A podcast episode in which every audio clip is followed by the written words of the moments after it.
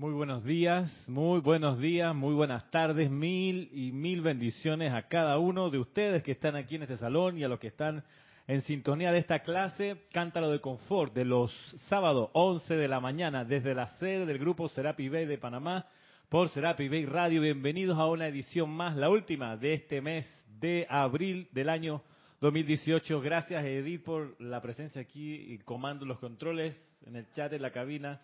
Gracias. Gracias aquí también Marisa y Roberto por su preferencia a esta clase, su asidua permanencia a través de los meses, ya años. Y gracias también por la deferencia de todos los que sintonizan este espacio y por la oportunidad, verdad, de entrar a sus, a sus corazones, a sus hogares, por la radio, por la televisión. Bienvenidos de nuevo, ¿verdad que sí? Estamos prontos al 1 de mayo, el 1 de mayo es el día donde se conmemora la ascensión del Maestro Ascendido San Germain, así que bien pudiéramos ese día darle gracias. Todos, todos los días se puede hacer, pero ese día es un momento especial. Digamos que es el cumpleaños de la ascensión del Maestro Ascendido San Germain. Y cuando se celebra o se recuerda o se conmemora un cumpleaños, debo decir que el cumpleaños es para el Santo Secrístico, que toma una encarnación y que en tal fecha inhala por primera vez su aliento aquí en el plano de la forma, es su, su aterrizaje, por decirlo de alguna manera.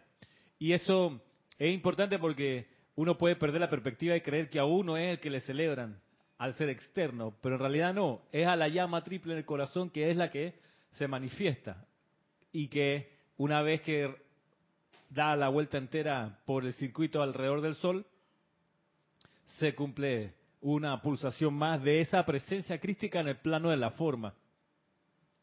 Hay una, hay una canción de cumpleaños que a mí me gusta, que la aprendí en Chile, que la escribió Violeta Parra, para las que la conozcan, que, es una canción de cumpleaños que no es el típico Happy Birthday, sino es otra letra, con otra música y con otro ritmo, y, eh, y es una, una canción de cumpleaños dedicada a la persona, pero si uno hace el switch y se da cuenta que ese va para el santo secrístico, que es en realidad el celebrado, le dice, mijito, llegaste al mundo en hora muy principal, ya redondeaste el año, yo te vengo a celebrar.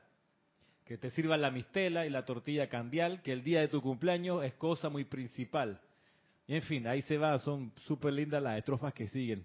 Esa me gusta porque además es como alegre, es como, ah, sí, es como especial una, con un ritmo de resbalosa para los que conozcan esa peculiaridad folclórica, la resbalosa, hay una mutación de una danza de salón española que pues la agarró el pueblo normal y que la convierte, la convirtió por mucho tiempo en parte de su haber cultural, la resbalosa como ritmo. Pero bueno, estamos aquí y recordaba que cuando varias cosas, cuando cuando uno toma la oportunidad de dar una clase y sostenerla en este espacio, en un espacio radial y de clase eh, cara a cara, la gracia es sostenerlo, la gracia es mantener ese rayo pulsando una y otra vez, una y otra vez, una y otra vez. Y eso es una iniciación. Eso es parte de un, de un, de un currículum que tiene que ver con cualidades de perseverancia, de unipuntualidad, de superar cualquier adversidad, porque obviamente cuando uno toma un impulso de, sostener algo, el universo primero va a ponerte a prueba, a ver si eres capaz de sostenerlo. Y eso es bueno saberlo. Tiempo atrás, mucho, mucho, mucho tiempo atrás, había iniciaciones parecidas. Y me, me acordé de una que realizaba el señor Gautama y el señor Maitreya y otros seres, seres ascendidos, hoy ascendidos, que en su momento no es que sostenían una clase, pero sí sostenían un rayo. Y ellos tenían una, una mística y un ritual que era sostener un rayo de los Elohim. Y se encargaban por toda esa encarnación de sostener ese rayo, siendo no ascendido. Y eso es, guardando las proporciones, lo que cuando se toma una clase se ha de sostener ese rayo. de instrucción, de radiación, de, de palabras de los maestros ascendidos, porque al final ¿Qué es lo que estamos haciendo acá? ¿Cuál es la motivación esencial de este lugar, de esta actividad? Voy, es sostener un puente. El puente de la conciencia humana que va hacia la conciencia divina y de la conciencia divina hacia la conciencia humana. Eso es lo que hacemos acá, sostenemos ese puente. Porque si no traemos a la conciencia de la humanidad la presencia de los maestros ascendidos, la humanidad se atrasa un montón en su evolución. Hay que saber eso. Atención, porque esta es la esencia de la actividad grupal, sostener el puente que lleve las palabras y la radiación de los maestros ascendidos a la humanidad y la atención de la humanidad hacia los maestros ascendidos. Ese puente sostenido, energizado, amado, es lo que nos convoca en este lugar. Porque yo pudiera traer otra clase, otra enseñanza, hablarles, no sé, de historia del siglo XX, pero no sería más que poner la atención de ustedes en otra cuestión y no en lo que nos llevaría hacia arriba. Eso es parte de lo que vamos a ver luego como contenido de esta clase. Pero antes tenemos algo en el chat. Sí. Buen día y mil bendiciones a todos. Nos dice Leticia López. Hola, Leticia. Y luego dice, estas son las mañanitas que cantaba el rey David. ¿Viste, Leticia? Bendiciones, Ramiro, por tu cumpleaños. Gracias. Gracias, Leticia. Le pusieron música a tus palabras. Gracias por... Te pusiste a, exacto, a cantar a Edith, muy bien. Y canta afinado, así que está todo bien. Gracias, Leticia. Y a propósito de lo que me preguntaban estos días, Leticia, que y a propósito de, encarnar y de, celebración y de, vidas que se pasan, miren que es el Mahacho Hanel que dice que bajo la radiación de Saint Germain, las personas que anclan y que, y que se unifican con el rayo de Saint Germain, esas, esos estudiantes son capaces de desarrollar y desenvolver de 12 a 18 encarnaciones sin tener que tomar un nuevo cuerpo desde el vientre materno. Y eso, eso es interesante porque te acelera un montón el avance espiritual.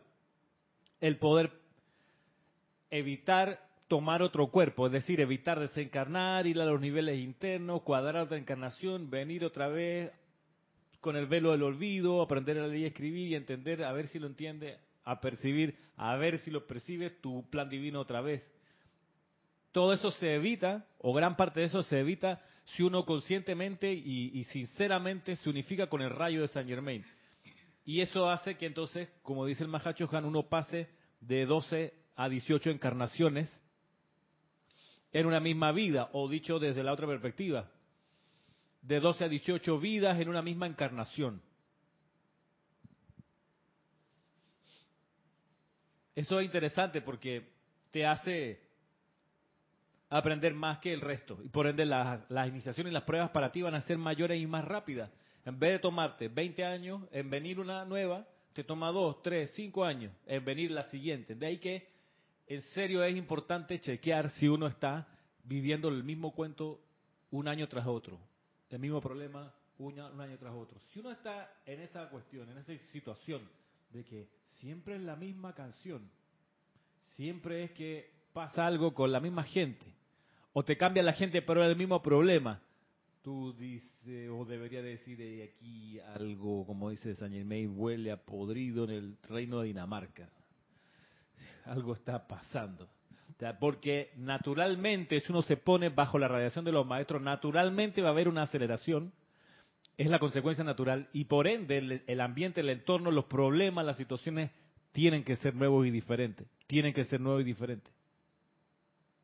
Tienen que serlo. Si son los mismos, ups, no estás todavía bajo el rayo de, San Germán ni de ningún otro maestro. Y eso es una buena consideración para uno autoevaluarse, que no venga nadie afuera para decirte, oh, te estás quedando a la vera del camino sentado. No, no. Uno mismo dice, hey, llevo sentado aquí 15 años y es la misma cosa. No, no puede ser. No puede ser. De modo que parte de la, de la, de la gracia de conocer la enseñanza de los maestros es subirse la manga de la camisa y decir, bueno, ¿qué es lo que tengo que enfrentar? ¿Cuál es la iniciación que tengo que resolver? ¿A qué maestro ascendido me puedo dedicar 100% en conciencia, en atención, en enseñanza? ¿Cómo uno se hace uno con el rayo de San Germain o con el rayo de cualquier maestro, pregunto, ¿cómo tú pudieras hacerte uno con algún maestro ascendido? A ver quién me contesta. ¿Cómo te puedes unificar con la conciencia de un maestro ascendido? Vamos. Invocándolo. Invocándolo, primera. ¿Cuál otra manera?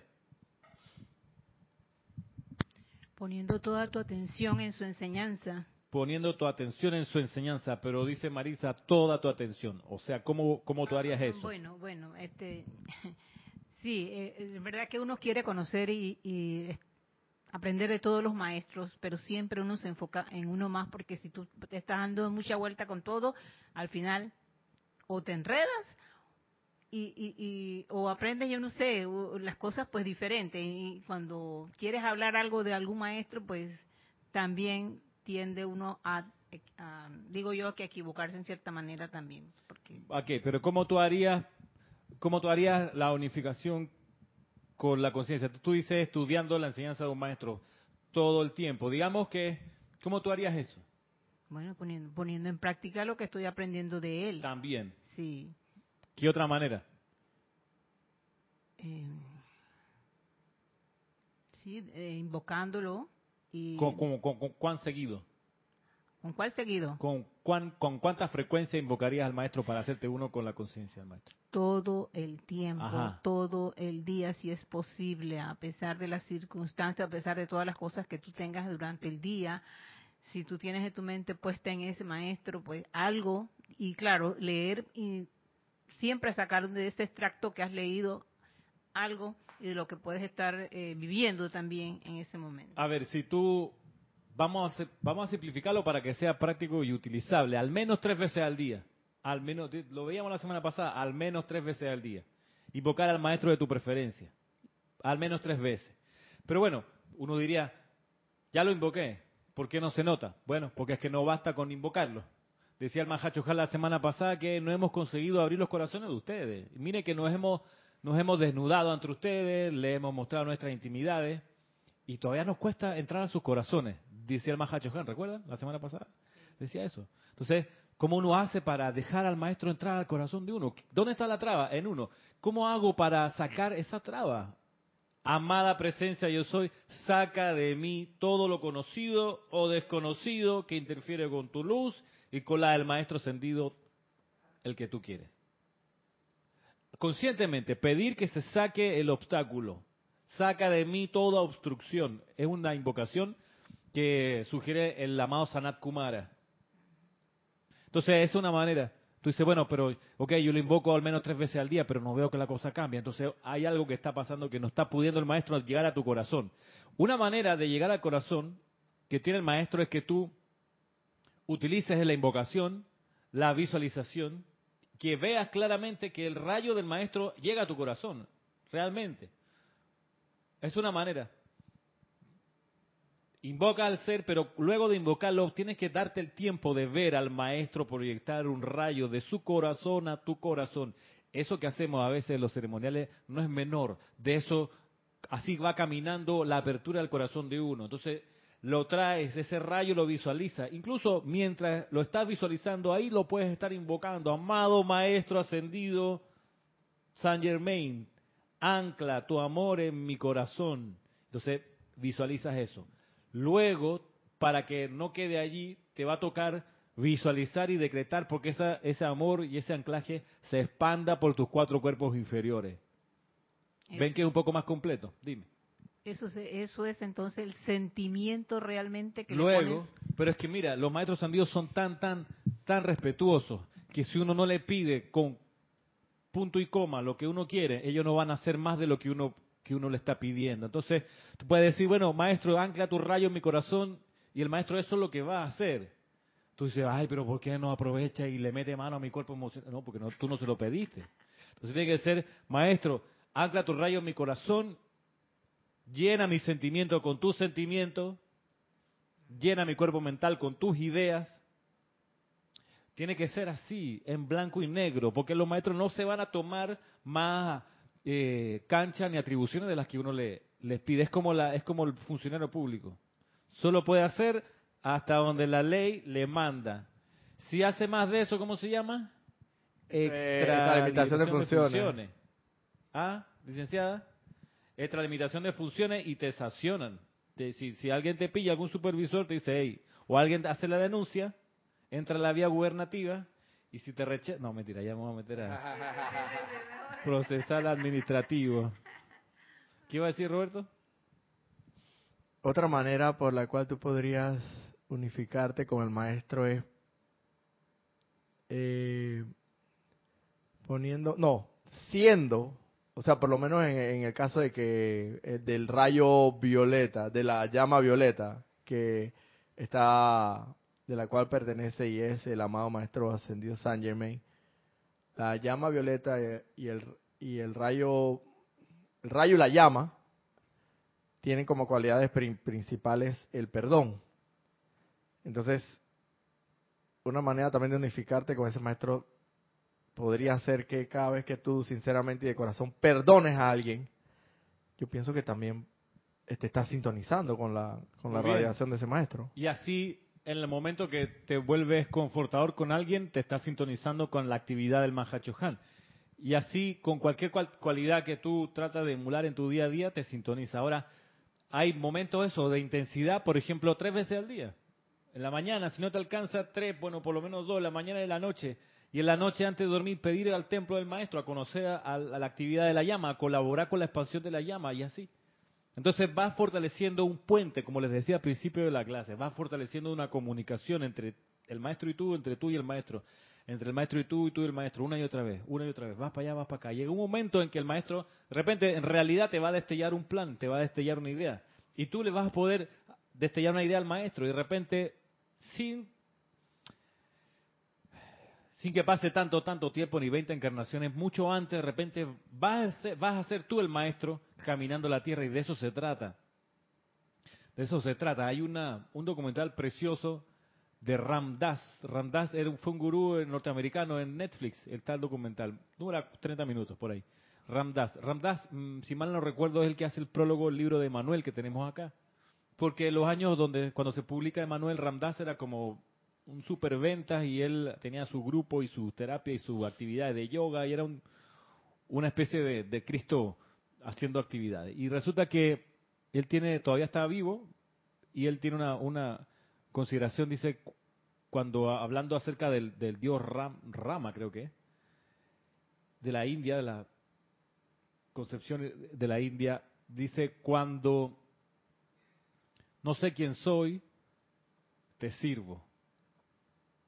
Cuando recuerdo, cuando recuerdo quién soy, yo soy tú, maestro. No, no es yo soy tu maestro, sino yo soy tú, coma, maestro, o, yo soy tú, gurú. Cuando sé quién soy, soy tu maestro. O sea, ya no, no es cosa que si me unifico o no me unifico. Soy tú aquí y de eso se trata cuando uno recuerda quién es. ¿Y quién uno es? Uno es la llama triple, eso es lo que uno es, el santo ser crístico, eso es lo que uno es. Y eso es una unificación plena con la conciencia y el ser del gurú maestro ascendido. Es como agua. O sea, el agua es una con el océano, el agua que uno se toma es agua, igual que la que cae en la lluvia. Ahí no hay, no hay, no hay necesidad de, un puente, porque ya es la cuestión, ya, ya, se, ya se cubrió la separatividad y se, se, disuelve, se difumina. No hay. Cuando uno está dormido y, todavía inconsciente, y uno hace el intento de unificarse, entonces ahí uno se ofrece como instrumento. Llega un momento en que ya uno es como el maestro y no hay más que el maestro. Que es lo que Maitreya hizo con el amado Jesucristo ascendido. Él era Maitreya aquí como Jesús.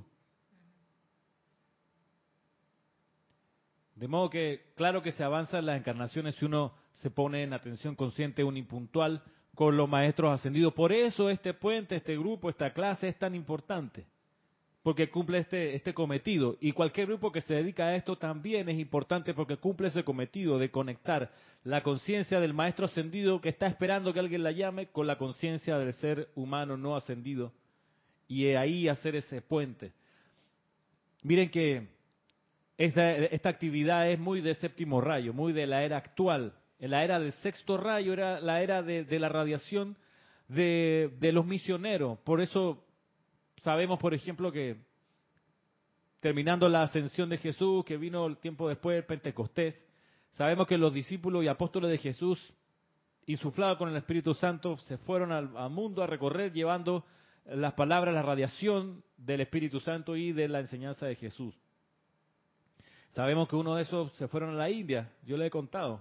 Y en la India, cuando los portugueses, 1400 años después, fueron, en la India los portugueses se encontraron con que había cristianos y ellos decían, no puede ser, si nosotros somos los únicos cristianos. Dicen, no, pero en la India hay. ¿Y eso de dónde salieron? No, es que uno de los discípulos de Jesús apóstoles que recibió el Pentecostés, con ese entusiasmo y esa radiación y ese fuego, se fue hasta la India. Y, y así se esparcieron por todo el mundo. Por ejemplo, hoy, revisando eh, los datos de la República de Armenia, no Armenia, Colombia, Armenia en el centro de, bueno, no en el centro, sino en el, en el cruce de Europa con Asia. Armenia es vecino con, con Irán, con Turquía, con Rusia, con Kazajstán. Es una de las que fue en algún momento república de las socialistas soviéticas. Hoy en día es una república independiente, Armenia, que en estos días cayó el gobierno y hay como una situación ahí, se fue el primer ministro. Pero bueno, Armenia. Y Armenia, que está, hey, lejos de Palestina, o sea, hay que atravesar todo lo que hoy Siria, atravesar lo que es Turquía y seguir más allá hasta Armenia. Allá llegaron un par de apóstoles. Le apuesto que ustedes van a reconocer uno de los nombres, Bartolomé y otro muy popular de aquí en Panamá, San Judas Tadeo. Llegaron allá e hicieron su, su, iglesia, fundaron su grupo a dar la enseñanza. Ah, imagínate ya, por eso los armenios son cristianos.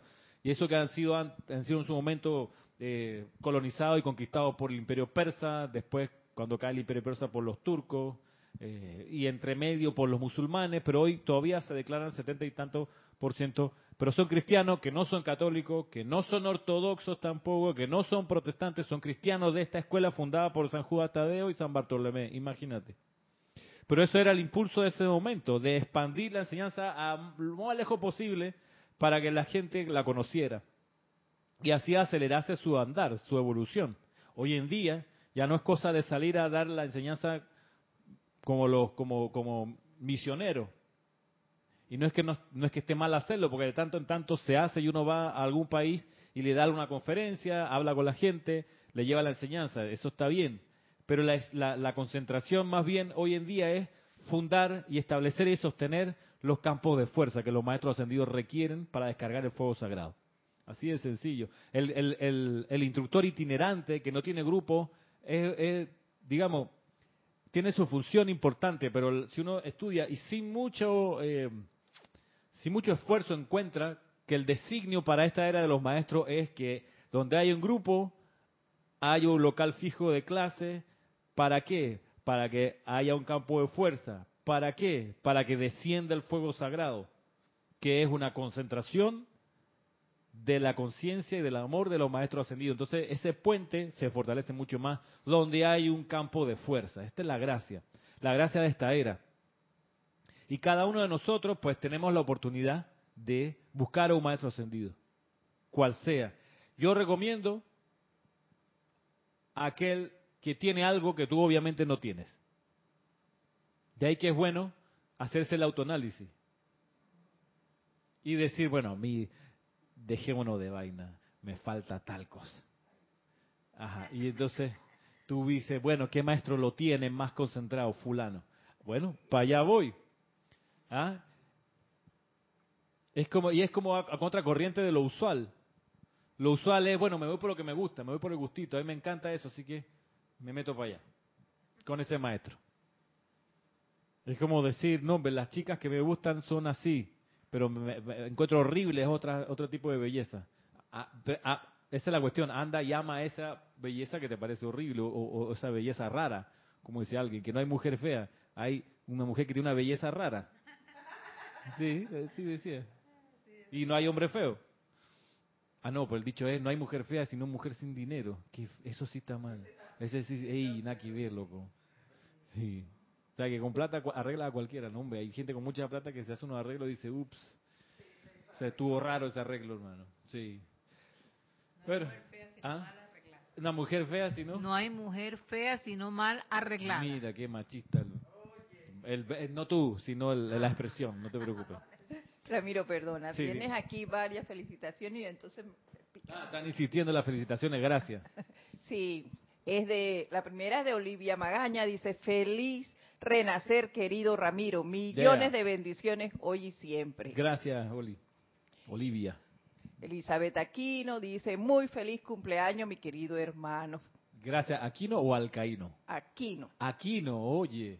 Consuelo Barrera dice, feliz cumpleaños, amado Ramiro, infinitas bendiciones hoy y siempre. Gracias, Consuelo. Liz Ci- eh, Ciordia, Hola, desde Guadalajara, dice, muy feliz cumpleaños, un abrazote. Gracias.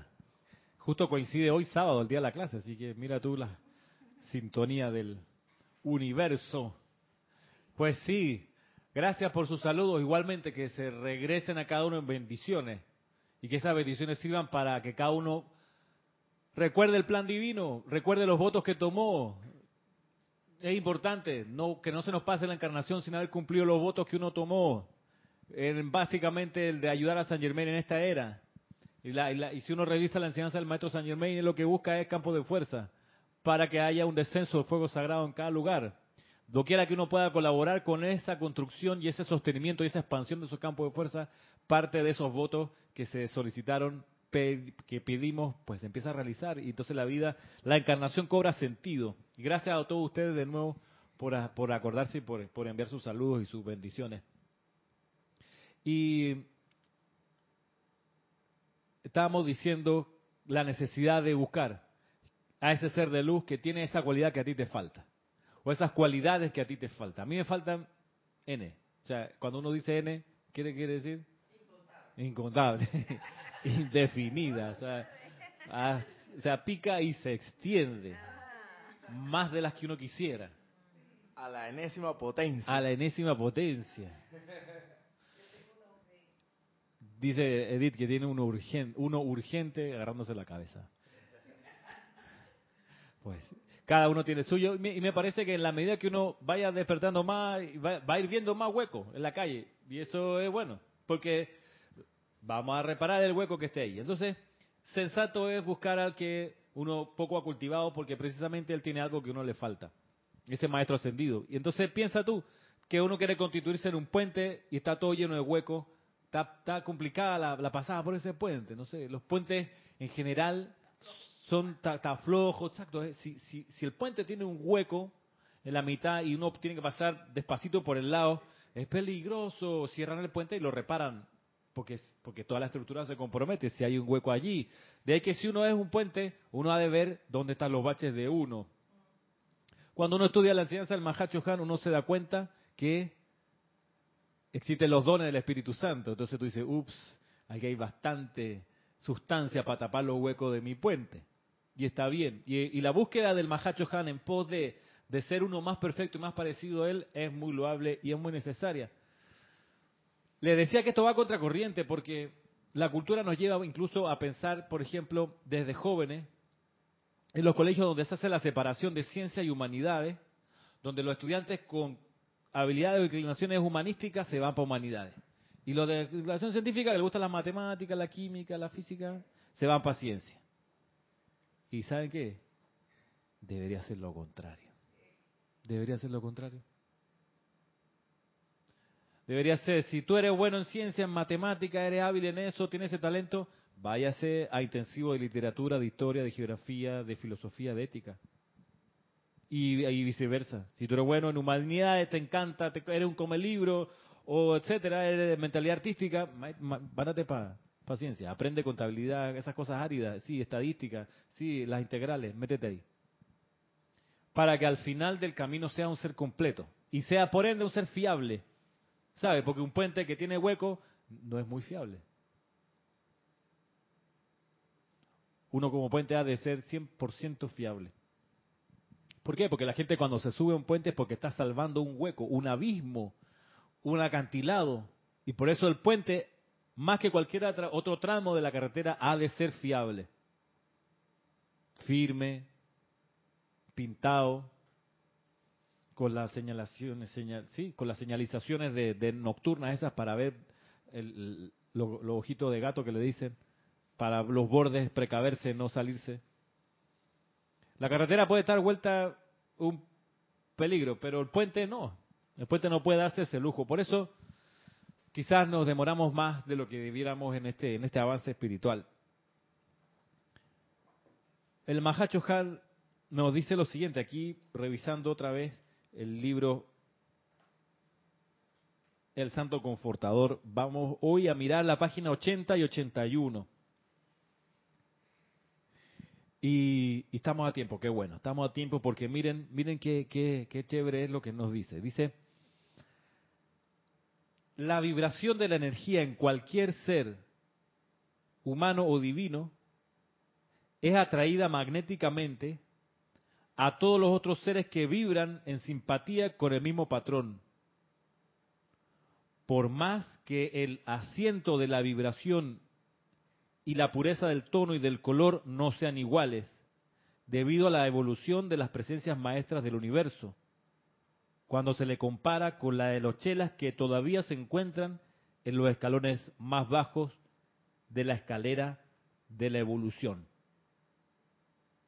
Pero, si existe una afinidad en la cualidad de vibración, esos individuos estarán contentos y felices en la asociación armoniosa. Y el Espíritu Santo podrá trabajar a través de ellos, como en el dicho, aún a través del menor de estos. Sin embargo, si un individuo mediante los centros creativos de sus propios pensamientos y sentimientos, está emitiendo vibraciones de naturaleza impura, dicha persona estará incómoda en la presencia de la pureza. Si a través de los éteres sutiles dicha persona dirige corriente de energía de naturaleza belicosa, encontrará incomodidad en la presencia del príncipe de la paz.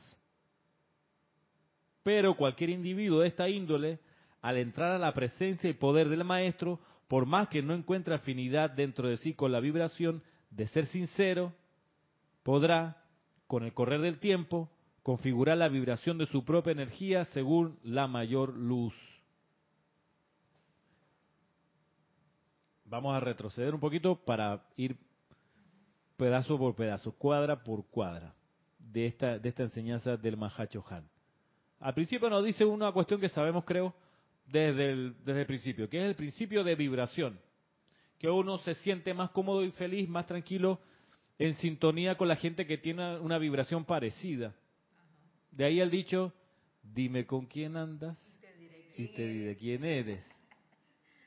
Si tus amigos del alma, tus amigotes son unos tipos que le encantan las apuestas, jugar caballos, a ti te gusta eso, naturalmente, por eso te sientes bien con ellos. Si tú, como aquí le dicen, tu garra, tu pana, tu amigo entrañable, eh, etcétera, un tipo que le gusta pescar los sábados y los domingos aquí en la Bahía de Panamá, y tú te encanta durante la semana hablar con él y te vas con él a pescar, obviamente eso está en tu conciencia y eso está en tu vibración.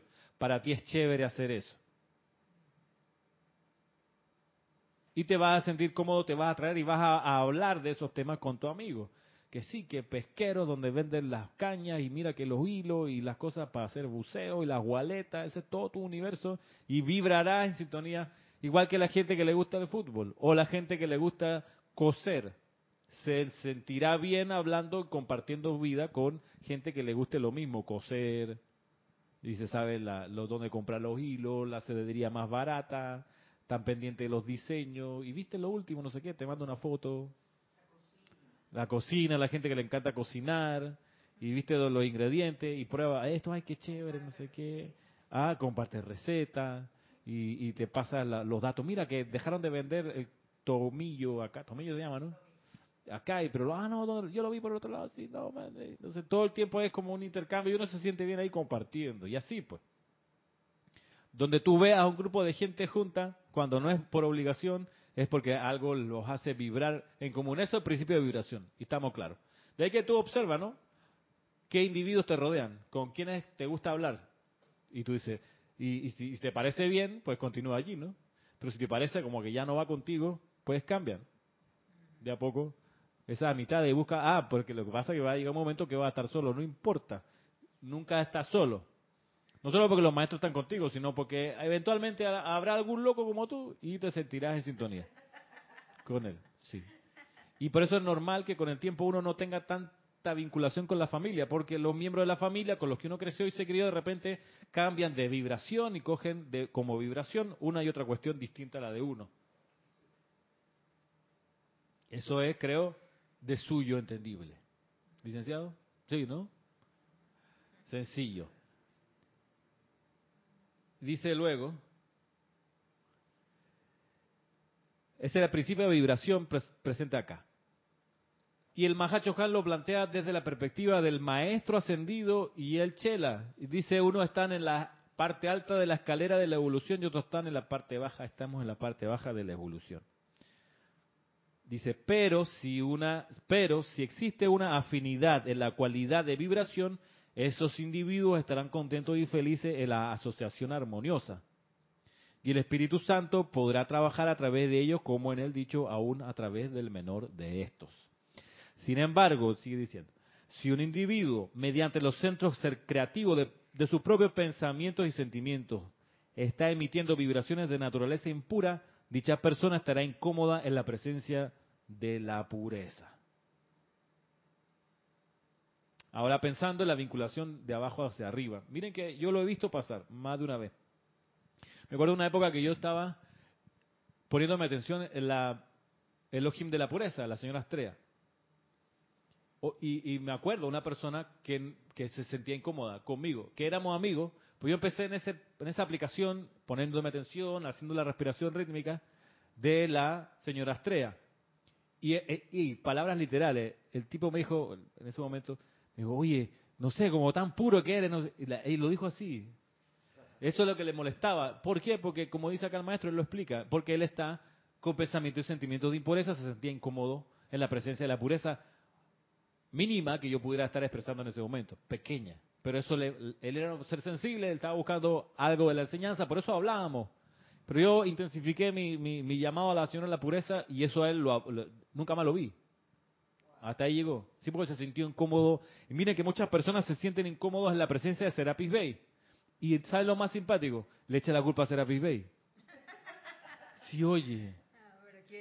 ¿El estudiante o la otra persona? El estudiante. Yo he visto, en serio, le echa la culpa a Serapis Bey. Eh, en estos días vi un, vi un video pedacito, no lo vi entero, porque cuando vi decir estas cosas a esta persona dije, no conoce al amado Serapis Bey, obviamente. Que era un discurso, un, un conferencista que hablaba sobre la la, las iniciaciones de Luxor, porque además no estaba diciendo las iniciaciones de Luxor, estaba diciendo otra cosa como si fuera las iniciaciones de Luxor o los pasos para la ascensión, eso es, era, era el tema. Pero bueno, la cosa que él decía, no, que Serapi Bey es conocido por ser el disciplinario de la jerarquía, metiendo miedo. Yo pensaba, no conocen al amado Serapi Bey, no lo conocen.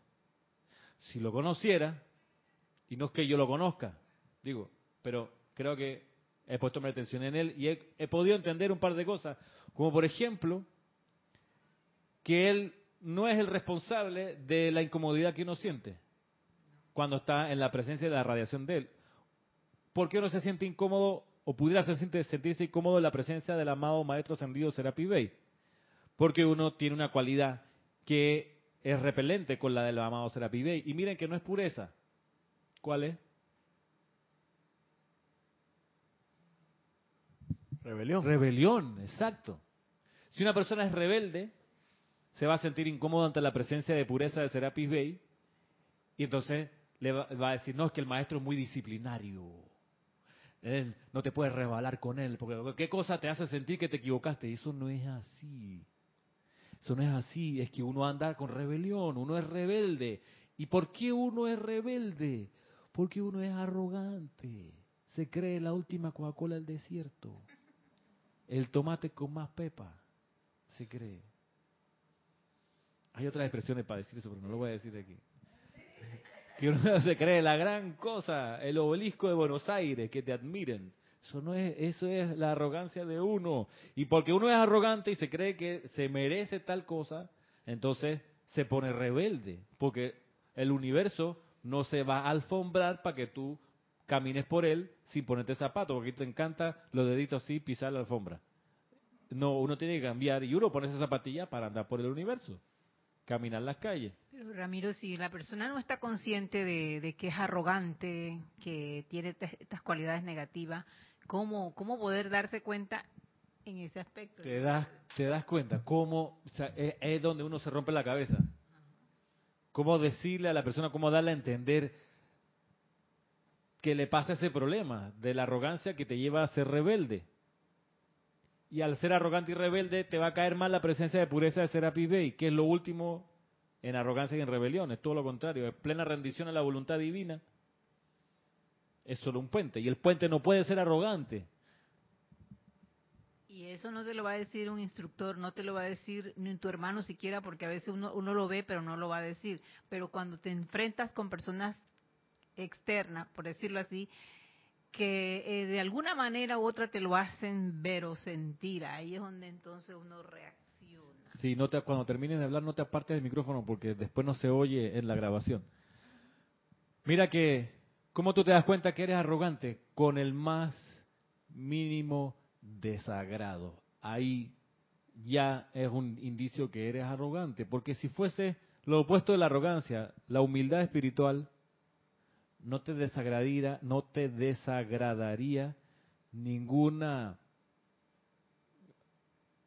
ningún retraso, ningún ningún Ofensa, humillación. ninguna ofensa, ninguna humillación, ninguna ningún entorpecimiento de lo que tú tenías pensado hacer y ay no se produjo porque supón no llegó el taxi a la hora, porque se te quedó la plata, cualquier pequeña animadversión ya es indicio de que hay arrogancia, ya es indicio que si no lo resuelves te vas a volver rebelde. Cuando te sientes el menor desagrado, esa es la semilla que te va a llevar, si no la consumes antes, te va a llevar a la arrogancia. De hecho, el desagrado ya es un símbolo de arrogancia, ya es un síntoma de arrogancia cuando te desagrada algo. Lo que sea, que calentaste esto en el microondas, la taza, lo que tenía dentro del café, y lo sacaste y dijiste, ¡oh! mm, ah, ah, qué caliente! Ya, ya, ese es un mínimo desagrado. Porque ¿qué es lo que dice esa expresión? Mm, ¡Qué caliente! La- lo que está diciendo de fondo es, ya yo me merezco un café a buena temperatura, ya la vida. O sea, yo me merezco un buen café. Ni eso me pueden dar aquí, oye. Oye, Cuando crees que el único que sabe hacer las cosas bien eres tú. ojo, sí, claro. Mira, pedazo de inútil. Mira cómo barre. ¿Quién, quién le dijo? ¿Quién le dijo que así se barría? Como decía una persona, este plato lo lavó un hombre, tenía que ser. Sí. Cada quien tiene su estilo. Por- Lo- por- la lo típica, importante eh, es hacerlo. Tenía que, diga, por lo menos al manejo, el, el- el Ujú. volante en la carretera, se te atraviesa. Tenía que ser una mujer. Sí. Sí, exacto. Y tú muestras, porque está con los virus polarizados, pero a veces son estos energúmenos y no energúmenas manejando. Pero te desagrada eso. Ay, ya se puso a llover. Ya. Arrogante, rebelde. Te enfrentas a ser piba y, ay, un pesado. Pero si eres tú el que tiene una vibración repelente con el maestro. Entonces el más mínimo desagrado es lo que hay que sacar de uno que es el puente. El más mínimo, en serio. Y ahora que lo estoy diciendo, yo sé que me va a venir una y otra situación de ahora en adelante para probar, Ramiro dijo el día de su cumpleaños, que hay que quitar toda la- hasta la más, más mínima animación y ahí le mando una, y le mando otra, y le mando ¿Tú, otra. tú escuchaste la clase de Kira el miércoles? o No, así? no pude, no. Ella estaba hablando de eso, que ¿Ah, sí? al principio, ¿se acuerda? Que, que, que ella tiene la experiencia vivida, vivida, que cada vez que da una clase, ya sea antes o después de la clase, siempre le, le pasan situaciones que tienen que ver con la clase, como, no pongamos que la que la están poniendo a prueba, pero circunstancias para ver si efectivamente tienes la autoridad moral para hablar de eso. Así mismo, ey. Miren que ahora vienes tú y te sales con eso. y Yo, y que, yo recuerdo que Ramiro no vino el miércoles. cuando comentamos acerca de la película Coco, aquí en la reunión, que yo no llegué a tiempo a esa clase ese día, yo dije, la escuché esa clase, y al principio de esa clase, protagonista de la situación de Coco, decían exactamente lo mismo que después en la cocina pasó. Yo decía, pero no se oyen hablar. No, no es que no se oigan hablar. Es que la vida te dice, ah, qué lindo, ya sabes cómo es la ley. Veamos, ahí viene la prueba. Es, en serio, es, en- as- literal, yo decía, si yo le digo a esta persona que hizo la pelotera de coco, Digo, yo le digo, óyete hablar, lo mismo que tú estás diciendo, es lo que está pasando, no puede ser, literal, cierra comillas, y te lo pongo. Es impresionante, es que es así. La inteligencia superior que nos gobierna y nos ayuda, nos muestra el sendero. Primero la conciencia, para que uno, con esa conciencia, lo que pasa es que uno se lo olvida. Entonces tú luego dices, te va de la clase, haces switch, se acabó, y entonces no entiende por qué te viene una, y otra cosa. Y lo que está buscando todo eso es que uno cambie de actitud. Ya uno se sabe la teoría, viene la práctica. Eso es así. Eso es así. Si no, sería pues muy fútil, muy inútil, muy poco eficiente una escuela que no pone a prueba lo que uno aprende o lo que uno intelectualmente comprende. Era cosa que se dijera en los cinco días de oración, por ejemplo, la ofensa, que uno ofende inconscientemente, pero solo se puede ofender conscientemente. Nada más dijeron eso, para que una y otra vez venga situaciones donde uno ofende inconscientemente o se deja ofender conscientemente. ¿Y por qué uno se ofende? Por la misma razón de que le cae mal Serapi, por arrogante. Y no se da cuenta. Jesús se ofendía cuando iba camino a la cruz y la gente le decía todo tipo de cosas. No. Porque era una conciencia desarrollada. Ahora, todas esas ofensas, esos insultos y ese maltrato que la turbamulta le hacía a Jesús era para también probar a Jesús si era verdad la palabra que él le había enseñado a sus discípulos. Vamos a ver si es cierto. Ahí te mando una crucifixión. Vamos a ver. ¿Te vas a sentir rebelde aquí? Que tú, no te, que no te mereces este trato porque tú sanaste un montón de gente y le enseñaste las parábolas. Ajá, te sientes, ahora te sientes importante. Vamos a ver. Aquí está tu corona. Tágata.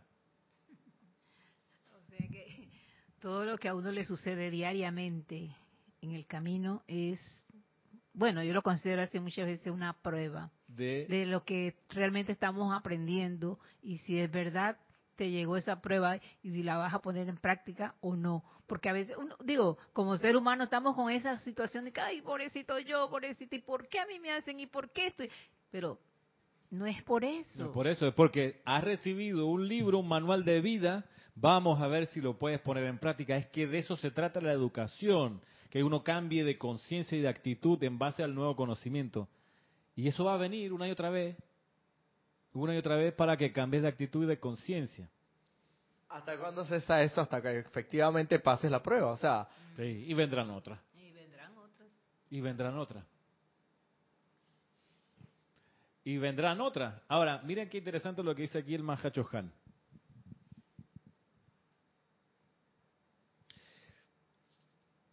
Voy a, revisar para atrás. Dice, si a través de los éteres sutiles dicha persona dirige corrientes de energía de naturaleza belicosa, encontrará incomodidad en la presencia del príncipe de la paz. Le voy a leer lo que sigue y ustedes me van a decir qué rayo dirige esta iniciación que voy a leerle. Mire. Habiendo dicho lo anterior, dice, pero cualquier individuo de esta índole, al entrar a la presencia y poder del maestro, por más que no encuentre afinidad dentro de sí con la vibración de ser sincero, podrá, con el correr del tiempo, configurar la vibración de su propia energía según la luz mayor. Y aun cuando pueda sufrir por la proximidad a la vibración que no es semejante a su naturaleza humana, dicha persona, por su propia elección, al exponerse a las vibraciones de seres perfectos, aprenderá a emular esa vibración y no solo disfrutará absorbiendo la radiación de esos seres, sino que se convertirá de hecho en una presencia de esa misma paz, pureza, confort y sanación. ¿Qué rayo dirige ese tramo? Yo veo ahí como mucha pureza. Ajá. Y es el el cuarto rayo. El cuarto rayo. Hay pureza, sinceridad de motivo, constancia, aguante espiritual en lo que acabamos de leer, que es un don, que es el don que el Mahacho o más bien el Espíritu Santo vierte a través del cuarto rayo. Leo otra vez, dice, cualquier individuo de esta índole al entrar a la presencia y poder del Maestro, por más que no encuentre afinidad dentro de sí con la vibración, de ser sincero, podrá, con el correr del tiempo, o sea, no es, no es inmediato, va a tomar un rato, te lo está diciendo. O sea, paciencia, perseverancia y tenacidad. Tenacidad es esa actividad de pegarse como una tenaza al ser que tú quieres emular. Ya te diste cuenta que te falta una cualidad que el maestro tiene. Te diste cuenta que tu vibración, por ende, no va a ser sintonía natural con ese ser. Ya te diste cuenta. Entonces viene la cuestión. Agárrate como una tenaza de ese ser. Con perseverancia, con aguante, porque dice, al principio, por más que no encuentre afinidad dentro de sí con la vibración de ese maestro ascendido, de ser sincero, este individuo podrá, con el correr del tiempo, configurar la vibración de su propia energía según la luz mayor, configurar la vibración de uno con la luz mayor. Y aun cuando pueda sufrir por la proximidad a la vibración que no es semejante a su naturaleza humana, dicha persona, por su propia elección, al exponerse a las vibraciones de seres perfectos, aprenderá a emular esa vibración y no solo disfrutará absorbiendo la radiación de esos seres, sino que se convertirá de hecho en una presencia de esa misma paz, pureza, confort y sanación. Este, entonces, es mi servicio a quienes escojan entrar al aura del Santo Confortador. Y aunque no sean todavía presencias confortadoras para con la vida, si exponen sus seres a las vibraciones de mi propio ser, algún día encarnarán la capacidad de exteriorizar confort. Eso se los prometo. Súper, porque te pone la responsabilidad en tu cancha. Miren que así uno justifica su presencia en la escuela. Decíamos clases atrás de quién es la carga de la prueba, a quién le toca probar que merece estar en esta escuela, y la respuesta es a uno. A ti te toca dar pruebas de que mereces tu silla aquí, tu puesto, tu puesto acá. Me hiciste acordar un hecho de hace muchos años, eh, en el cual perdí, perdí yo muchos hermanos. Y era en una unos ocho días de oración, que Jorge dijo, el tren va rápido y yo no voy a parar por nadie. Y ese, esa vez se fueron muchos hermanos del grupo en el que yo estaba en ese momento del instructor que tenía en ese momento. Y yo me acuerdo que había sucedido una situación y yo le dije a él, yo no sé cómo voy a ir, si voy a tu ritmo o no, pero yo voy aunque sea en el último vagón, ahí guindada. Y aquí estoy. Y esos hermanos se fueron. Pero es una decisión, como dice. Y estoy segura que los maestros, ¿no?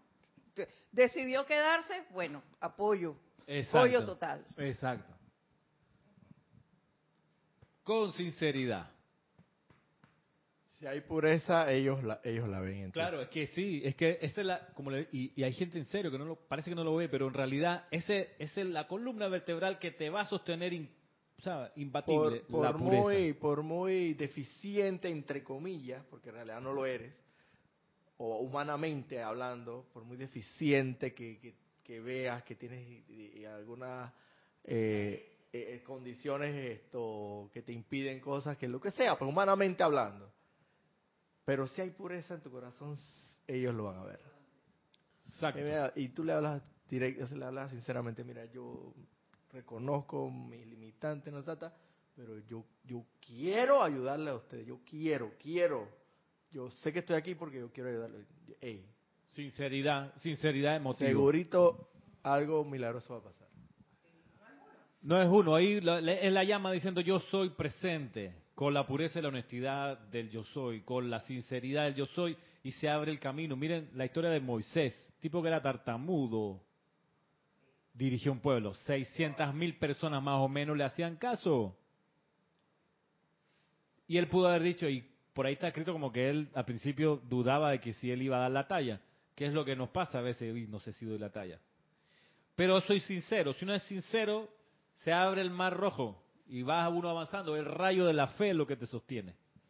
Miren que el Mahacho Han nos enseña aquí, nos dice, mira, de ser sincero, de perseverar, ten esperanza, de que, mira, al final del camino, yo te prometo que vas a ser una presencia confortadora si es a mi rayo que te quieres unir. Puede uno buscar entonces otro rayo, otro maestro. Y la actitud ha de ser la misma, perseverar. Y cuando uno le muestran o cuando uno se da cuenta de una deficiencia, dar las gracias. Gracias, porque te ayudan a mejorar, porque lo que se requiere es gente que esté dispuesta a aprender, dispuesta en realidad a servir mientras aprende. Servir mientras se aprende. Servir como puente. Mientras se aprende a ser un mejor puente. Y una, una de, la, de los secretos que hoy nos, nos regala el Mahacho Han es este. Busca a alguien, maestro ascendido, del que no, con el que no tengas afinidad.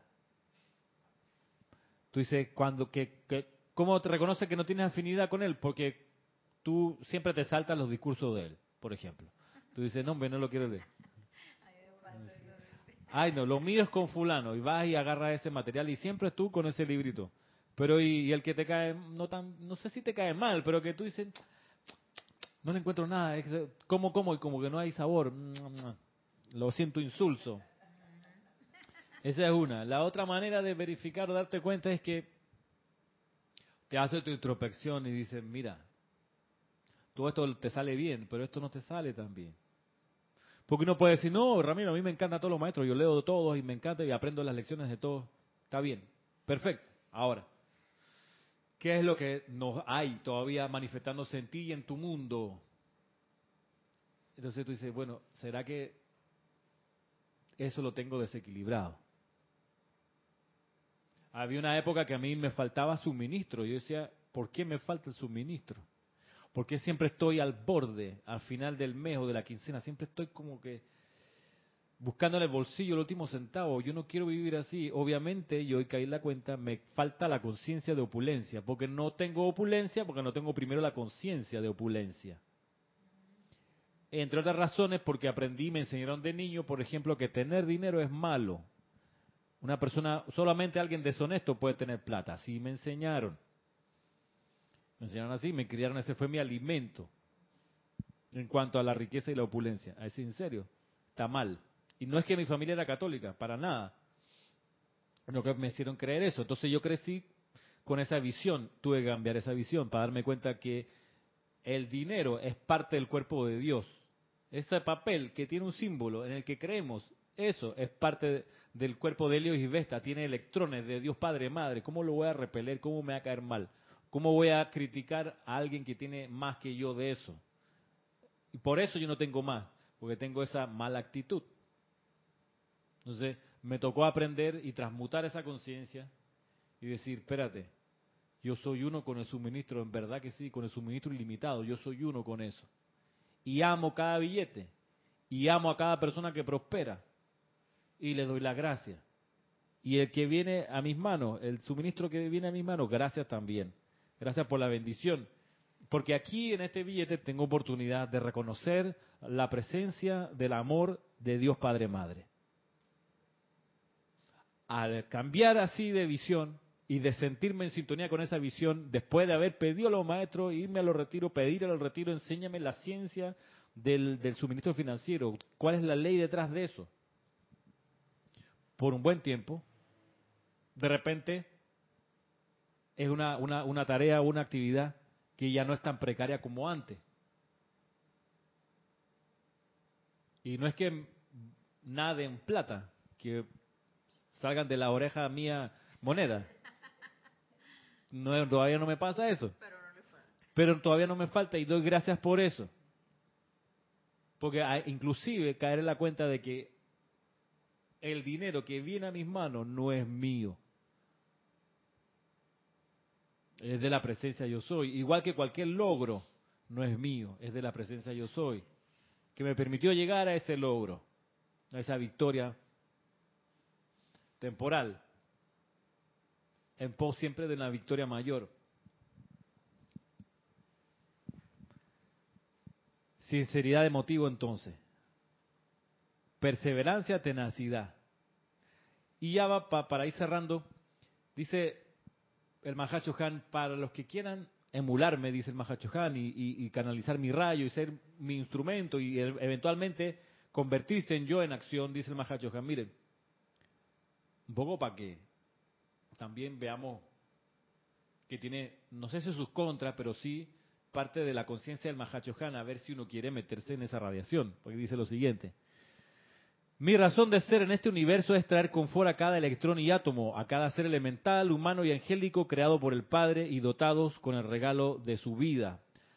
Todas las energías de mi conciencia y de inteligencia, todas las energías de mi inteligencia están dedicadas a desarrollar mediante las inteligencias a mi comando, maneras y medios de incrementar la eficacia de la energía de mi vida hacia este servicio.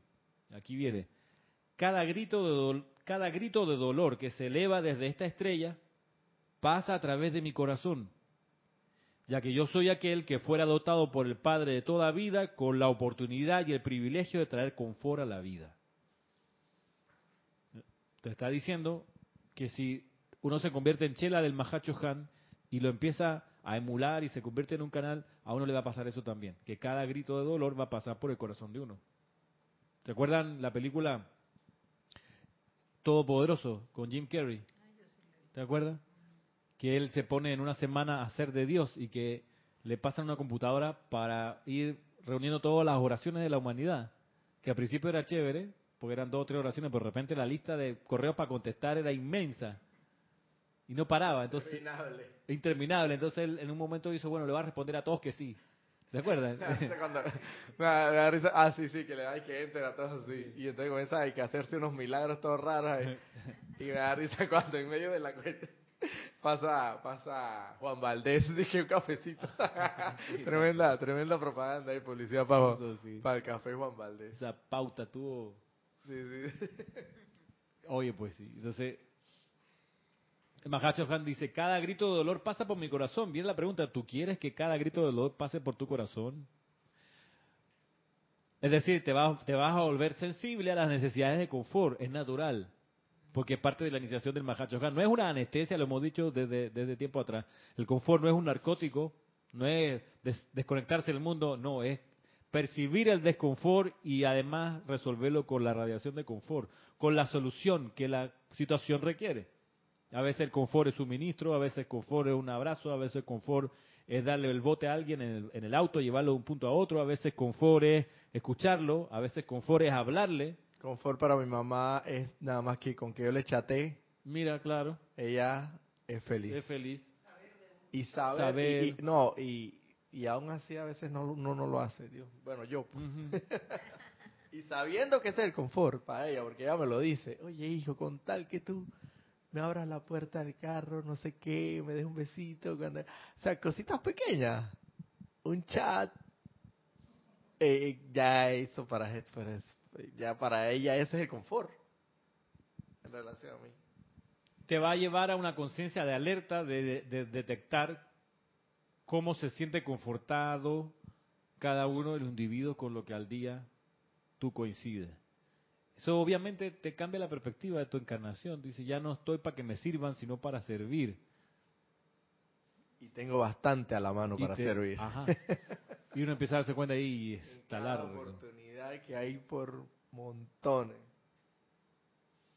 De ahí que, de ahí que salir de la, de la encarnación, a mí me, me- me ha pasado, es, es algo que, que no quiero que ocurra, porque me doy cuenta de tantas cosas que hay que hacer, tantas oportunidades tan chéveres, que no me saques todavía, loco. O sea, hey. Insisto, yo creo que Jesús tampoco quería irse, pero lo combinaron a salir, porque la estaba regando. En fin, la conciencia del Espíritu Santo y ser un conductor de su radiación te va a llevar tarde o temprano a esto. Ninguna corriente de vida estará cómoda hasta que entre al conocimiento de la ley de amor y armonía y escoja autoconscientemente adherirse a esta ley. Una cesación temporal del dolor y sufrimiento se lleva a cabo por medio de la misericordia y de la gran ley del perdón, que barre hacia afuera los efectos de transgresiones pasadas. Pero es la educación de la conciencia de manera que cada quien se convierta en una presencia confortadora a través de su propia vida, lo que ocupa los servicios del séptimo rayo en estos momentos.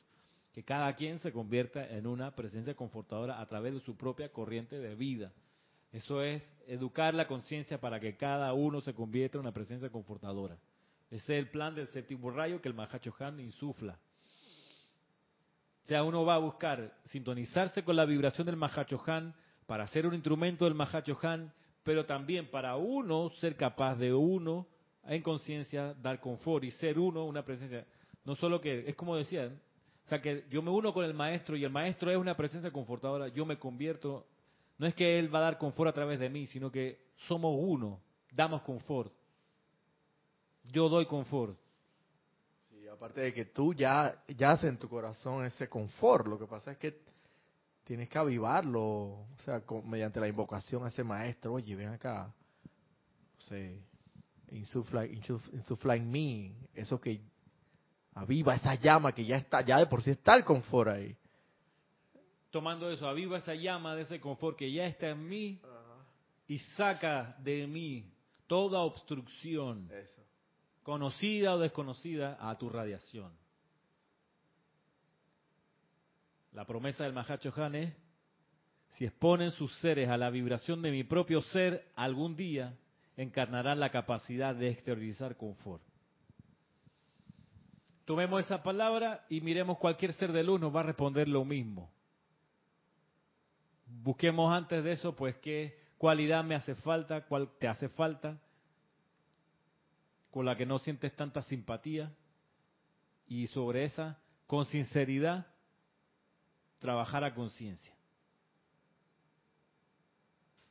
Bien, hasta aquí dejemos la clase.